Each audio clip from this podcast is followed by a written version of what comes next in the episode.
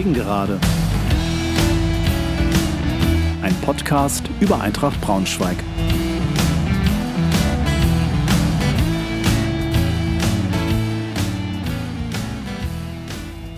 Hallo und herzlich willkommen zur 19. Folge meines Podcasts. Ich freue mich sehr, dass ihr wieder dabei seid.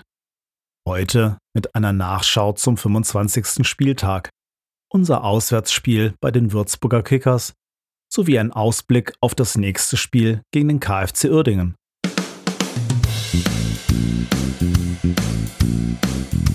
Ich beschreibe zunächst kurz die Ausgangssituation vor dem Spiel gegen Würzburg, stelle die Aufstellung vor, berichte über die wichtigsten Spielereignisse und ziehe anschließend ein Fazit, bevor ich mich an einer Analyse des Spiels mache. Ich komme darauf zu sprechen, was mich nachdenklich stimmt, aber auch, was mich hoffnungsfroh stimmt. Zum Abschluss gibt es einen ausführlichen Ausblick auf das nächste Spiel, unser Heimspiel gegen Uerdingen, sowie ein paar Gedanken des Tribünentrainers hierzu.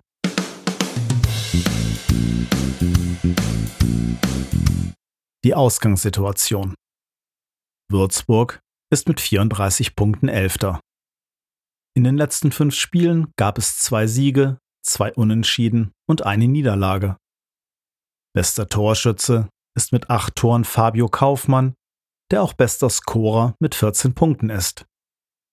Eintracht ist mit 38 Punkten Tabellenfünfter.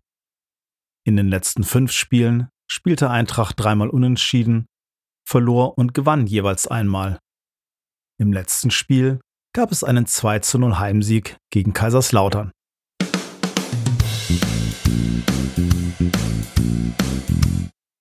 Die Aufstellung gegen Würzburg. Das System ist ein 4-1-4-1. Trainer Antwerpen bringt Bär und Nerik für Proschwitz sowie den kurzfristig mit Adduktorenproblemen ausgefallenen Fitze. Die Aufstellung sieht damit wie folgt aus. Jasi wie gewohnt im Tor, Becker, Ziegle, Burmeister und Kiewski, Becker also rechter Außenverteidiger, Nerik im defensiven Mittelfeld, davor Biancardi, Kammerbauer, Bär und Feigenspan und Poirier als einzige Spitze.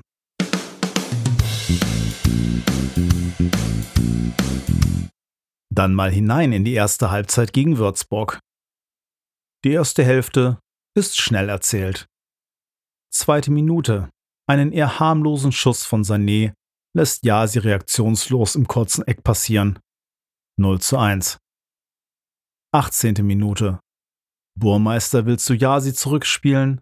Sané nimmt ihm den Ball ab, läuft in den Strafraum, passt quer zum freistehenden Baumann, der nur noch einschieben muss. 0 zu 2. 24. Minute.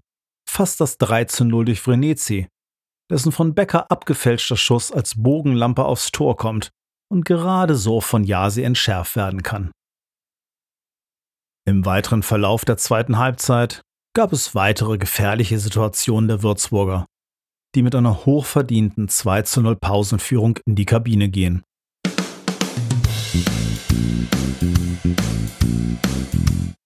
Antwerpen wechselt zur Halbzeit gleich dreimal. Kobi für Feige, Kessel für Nerik und Proschwitz für Biancardi. 54. Minute. Erste größere Chance für Eintracht. Poirier setzt sich im Strafraum durch passt zu Kobi, dessen Schuss noch geblockt werden kann. 64. Minute. Freistoß von Würzburg mittig direkt am 16er. Den Schlenzer Richtung Winkel pariert Jasi herausragend. 70. Minute. Sehenswerte Kombination der Eintracht. Proschwitz verlängert einen Ball auf Kobi, der einen seiner tödlichen Pässe auspackt und Bär perfekt bedient. Bär legt quer auf Pourier, der mit seinem ersten Tor für Eintracht den Anschlusstreffer erzielt. 83. Minute. Die Kickers machten den Deckel drauf. Ein Konter schließt Baumann mit einem Pfostenschuss ab. Sané erwischt den Ball noch und schnürt seinen Doppelpack. 1 zu 3. Dies ist auch der Endstand der Partie.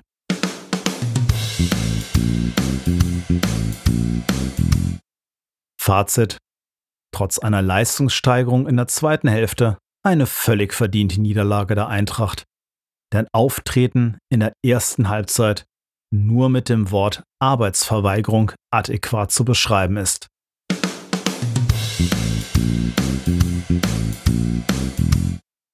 Meine Analyse sieht wie folgt aus. Was um alles in der Welt war das denn in der ersten Hälfte? Es begann schon mit einer für mich fragwürdigen Aufstellung. Becker auf der rechten Außenverteidigerposition, dafür Kessel auf der Bank. Becker ist ein hervorragender Innenverteidiger und defensiv ein ordentlicher rechter Verteidiger. Aber er ist im Gegensatz zu Kessel einfach kein Spielertyp, der offensiv Druck aufbauen kann. Ein Notnagel, wenn Kessel nicht spielen kann. Aber Kessel auf der Bank und er rechter Verteidiger? Was sollte das? Ich kann mir das nur so erklären, dass Antwerpen unbedingt wieder mit Ziegler und Burmeister in der Innenverteidigung spielen lassen wollte, um endlich ein eingespieltes Duo zu bekommen. Falls es das gewesen sein sollte, aus meiner Sicht der komplett falsche Ansatz. Die Innenverteidigung hat momentan drei gleichwertige Spieler, die gleich gut oder gleich schlecht harmonieren. Für mich ist aber Becker weiterhin der Beste unter ihnen und sollte dort gesetzt sein, wenn Kessel spielen kann. Weiterhin stelle ich mir vergeblich die Frage, warum Biancardi gespielt hat. Er mag gegen Lautern ein Tor und eine ordentliche erste Hälfte gespielt haben. In der zweiten Halbzeit gegen Lautern war es aber erneut, wie schon in den Spielen davor, offensichtlich, dass er nicht gerade ein Defensivspezialist ist, um es mal vorsichtig auszudrücken. Bei der zu erwartenden Offensivwucht der Kickers, ich verweise hier auf die vorherige Folge meines Podcasts, eine mit Ansage falsche Entscheidung von Antwerpen.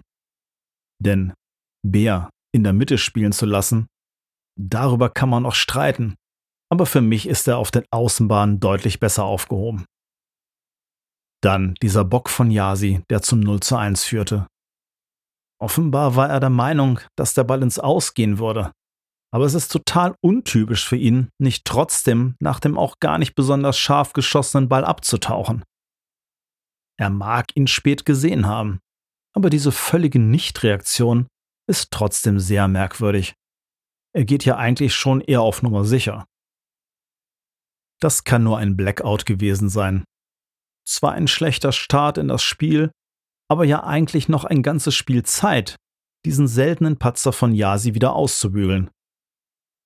Yasi hat uns schon so oft diese Saison und auch noch in diesem Spiel mit seiner Sicherheit und seinen Paraden im Spiel gehalten. Da werde ich ihn jetzt nicht mit verantwortlich für die Niederlage machen. Denn die eigentlichen Probleme lagen ganz woanders. Mir fehlen fast die Worte, und auch ein bisschen die Lust, den Auftritt von Eintracht in der ersten Hälfte tiefschürfend zu analysieren. Kein System, keine Laufbereitschaft, kein Kampfeswille, keine Ideen, keine Zweikämpfe, kein Passspiel. Pourier beschrieb das Ganze hinterher zu Recht als Vogelwild. Ein Katastrophenauftritt, der mich völlig fassungslos gemacht hat. Auch die Umstellung während der ersten Halbzeit, bei der sich Nerik zwischen die Innenverteidiger zurückfallen ließ und der praktisch nicht am Spiel teilnehmende Biancardi nach vorne neben Poirier stürmen sollte, brachte null Besserung. Das Zurückziehen von Nerik hatte offenbar auch damit zu tun, dass er in der 13. Minute bereits mit Gelb verwarnt wurde. Das lag auch daran, dass das Mittelfeld praktisch hergegeben wurde und die Kickers immer wieder mit Tempo Richtung Strafraum zuliefen. Nerik war dann allein auf weiter Flur und musste mit Fouls die Angriffswelle der Kickers unterbinden. Die Kickers zeigten, wie Defensive geht. Aggressiv auf den Gegenspieler schon vor der Ballannahme. Auch zu zweit, manchmal sogar zu dritt auf den ballführenden Spieler. Da es bei Eintracht wegen der mangelhaften Laufbereitschaft kaum Anspielstationen gab, mündete dies meist in Ballgewinnen. Dann wurden die Räume sofort schnell überbrückt und da Eintracht defensiv viel zu passiv agierte, wurde es hierdurch immer wieder latent gefährlich. Meine Zusammenfassung der Spielereignisse kann das nicht wirklich wiedergeben. Ich hatte in der letzten Folge vor dieser Spielweise gewarnt und dass hier mit Kampf und auch Pressing gegengehalten werden muss. Das Gegenteil war der Fall. die Spieler schauten zu und griffen nicht oder zu spät an. Symptomatisch das 0 zu 2. Burmeister bringt sich hier selber in Bedrängnis, da er nicht frühzeitig abspielt und Sané handlungsschnell und konsequent dazwischen geht. Der Rest ist an einem solchen Tag nur noch Formsache. Unnötig zu sagen, dass bei dieser Einstellung nach vorne so gut wie nichts zusammenlief. Gefühlt hatten die Kickers 80% Ballbesitz. Das Beste an dieser Halbzeit war der Halbzeitpfiff. Antwerpen korrigierte seine Aufstellungsfehler und ging all in. Drei Wechsel zur Halbzeit waren riskant, aber absolut nötig. Und siehe da, Eintracht kam nun deutlich besser ins Spiel. Vor allem die Hereinnahme von Kobilanski brachte Schwung in die Aktion nach vorne. Und er hat mittlerweile auch verstanden, dass er sich defensiv reinhängen muss, was er für seine Verhältnisse auch tut. Man möge mir den besserwisserisch klingenden Satz entschuldigen, aber ich habe Kobi schon seit diversen Spielen immer wieder gefordert und halte ihn für unser Offensivspiel für sehr wichtig. Er ist einfach ein Spieler, der den Unterschied machen kann, weil er das Auge, das Timing und die Technik hat, um seine Mitspieler einzusetzen. Symptomatisch sein starker Pass auf Bär, der zum Anschlusstreffer führte. Auffällig war darüber hinaus, dass Broschwitz offenbar ein starker Sturmpartner gut tut. Erneut machte die Doppelspitze mit Poirier einen guten Eindruck und Proschwitz machte insgesamt ein gutes Spiel. Alles in allem stimmte die zweite Hälfte versöhnlich, da es Eintracht auch mal über längere Phasen gelang, die Kickers unter Druck zu setzen. Der Konter zum 3 zu 1 war am Ende gut ausgespielt und kann bei dieser offensiven Ausrichtung gegen einen an diesem Tag starken Gegner auch passieren. Das Spiel wurde eindeutig in der ersten Halbzeit verloren. Insgesamt wird eins deutlich. Sich hinten reinzustellen hat gegen Duisburg vielleicht eine Halbzeit funktioniert. Ist aber aus meiner Sicht eine völlig ungeeignete Spielweise für Eintracht. Das hat schon die zweite Hälfte gegen Lautern gezeigt, wo wir nur Glück hatten, dass der Gegner mit den sich bietenden Räumen nichts anzufangen wusste. Gegen Würzburg dann in der ersten Hälfte der Offenbarungseid, negativ unterstützt von einer falsch gewählten Aufstellung. Weder defensiv noch offensiv gelingt es uns dann, wirklich Zugriff zu bekommen. Das hat man nicht erst gegen Würzburg gesehen. Hier war es nur besonders auffällig. Defensiv zu viel Räume lassen und nach vorne dann lange Bälle und den zwei Gestalten vorne viel Glück wünschen. Sorry, so geht das nicht. Wenn wir engagiert nach vorne spielen, verlagern wir auch automatisch die Defensive ein Stück weiter nach vorne und laufen weniger Gefahr, den Gegner ans Rollen zu bringen. Abschließend hoffe ich, dass jetzt klar geworden ist, Kessel in die rechte Verteidigung, Becker zurück in die Innenverteidigung, Kobilanski zurück in die Startelf. Je nach Gegner und Spielsituation dann in einem 4-2-3-1 oder auch mal die risikoreichere, aber offensiv durchschlagskräftigere Variante mit einem 4-1-3-2. Wir müssen eh viel weiter vorne verteidigen. Daher klingt die Doppelsechs zwar als Absicherung irgendwie besser, aber ich glaube, wenn wir weiter vorne verteidigen und auch ins Pressing gehen, dass wir dann eher das Heft des Handelns an uns reißen und damit insgesamt sicherer stehen und besser fahren.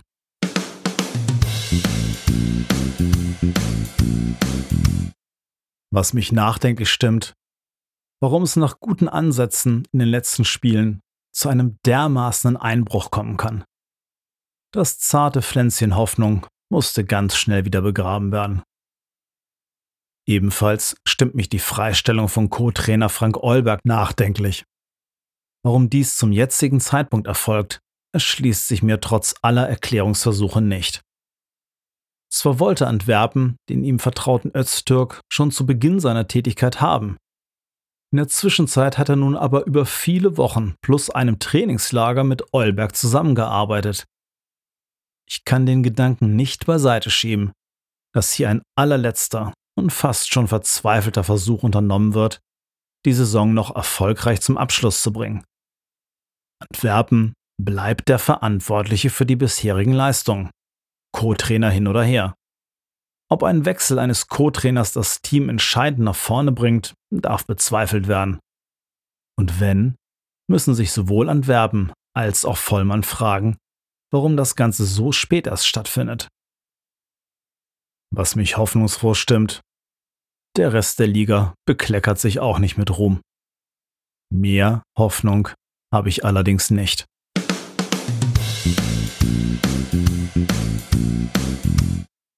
Schauen wir uns mal das nächste Spiel gegen Uerdingen an. Uerdingen ist mit 36 Punkten Zehnter und könnte uns mit einem Sieg überholen. In den letzten fünf Spielen gab es für Uerdingen zwei Siege und drei Niederlagen.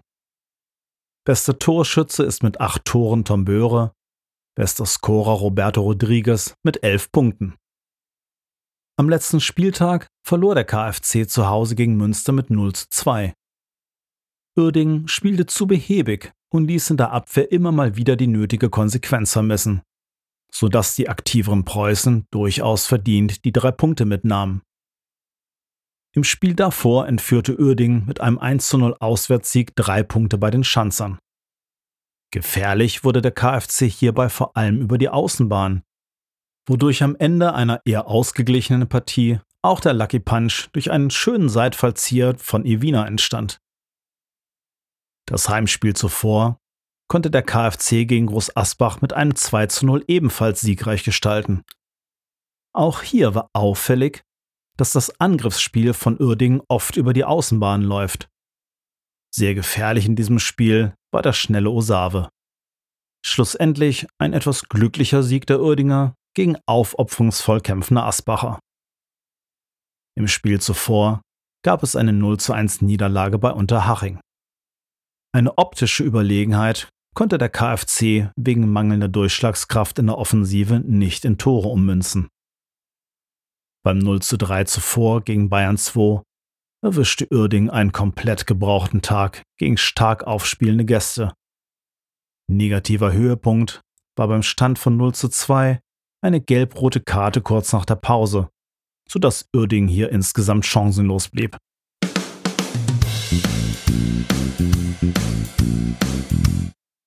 Der Tribünentrainer spricht. Uerding ist sicher kein Überteam, aber auch hier müssen wir endlich mit Engagement und Tempo offensiv mutig agieren. Dann sind sie in Verlegenheit zu bringen. Sie besitzen mit Osave einen schnellen und dynamischen Außenbahnspieler. Uerding kommt allgemein häufig über die Außenbahn, wenn wir hier wieder zu passiv sind und auch in der Mitte den Stürmern bei den dann zu erwartenden Flanken oder scharfen Pässen nach innen zu viel Platz lassen, werden wir Probleme bekommen. Ich würde einen 4-4-2 wählen und hierbei Nerik und Kammerbauer etwas defensiver in der Mitte und Bär und Kobilanski etwas weiter vorne und weiter außen agieren lassen. Vorne dann entsprechend Poirier und Proschwitz als Doppelspitze. Die Aufstellung sehe entsprechend wie folgt aus. Ja, sie natürlich im Tor, Kessel, Becker, Burmeister und Kiewski in der Abwehr, Kobilanski, Nerik, Kammerbauer und Bär im Mittelfeld und vorne die Doppelspitze Poirier und Proschwitz.